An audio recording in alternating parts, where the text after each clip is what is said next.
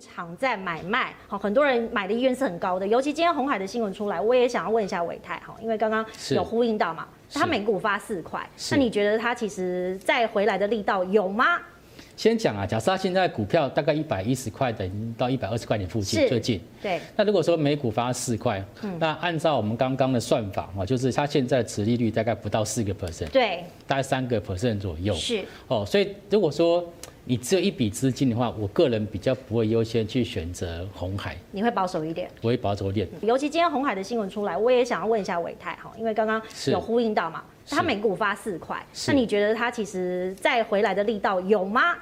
先讲啊，假设他现在股票大概一百一十块，等于到一百二十块钱附近，最近。对。那如果说每股发四块，嗯，那按照我们刚刚的算法啊，就是他现在持利率大概不到四个 percent，对，大概三个 percent 左右。是。哦，所以如果说你只有一笔资金的话，我个人比较不会优先去选择红海。你会保守一点？我会保守一点。但是如果它往下，是因为它未来的产业趋势还没有很明朗嘛？可以这样说吗？M I H。呃，我不是，我认为是第一个，它殖利率不够，不够成本。第一个就数字不够，不够成本嘛？我们刚刚算了半天，至少要四点三趴。对，它现在可能不到四趴，那我就觉得就是就是就是不到成本嘛。是，哎，不够工钱啊。嗯，好。那但是它产业趋势是对的哦，是，因为我会认为说它未来切入电动车这块是应该有可能会大名大放。嗯，再来今年的这个 iPhone 新 iPhone 出来，嗯，那我个人评估啦，最大受惠者应该会是红海，它是必须是一个所谓的 mix 的操作模式，嗯，一一部分资金做定存，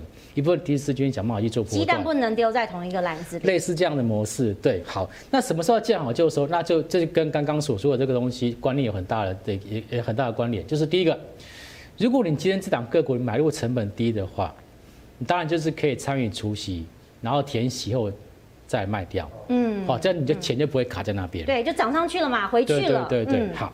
但如果说你不是这一种，你是后来像刚今天姐所说的，七月份之后，你看到人家涨上去了，下个礼拜要除息了，你这礼拜才买进的这一种，那这时候你就要考虑，如果说在你现在买进到它正式除息这段过程当中。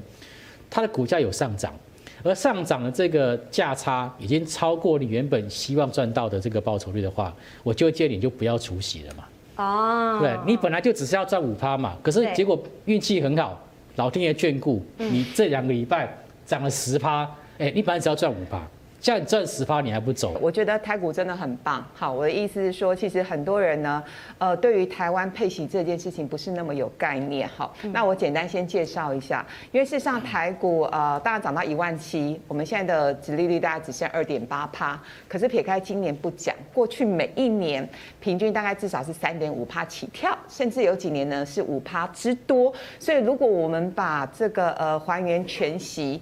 呃，算进去的话，台股现在大概是三万三到三万四千点，所以很惊人，对不对？很可怕，对不对？所以不要觉得台股到底什么时候调上两万点，事实上我们已经三万三千点了。所以呢，与其把钱真的放在银行定存赚那零点七趴，我们不如挑一些真的好股票，然后就是呃。我们要研究一下它的基本面，研究一下它的填息率，那我们可以做一些思考。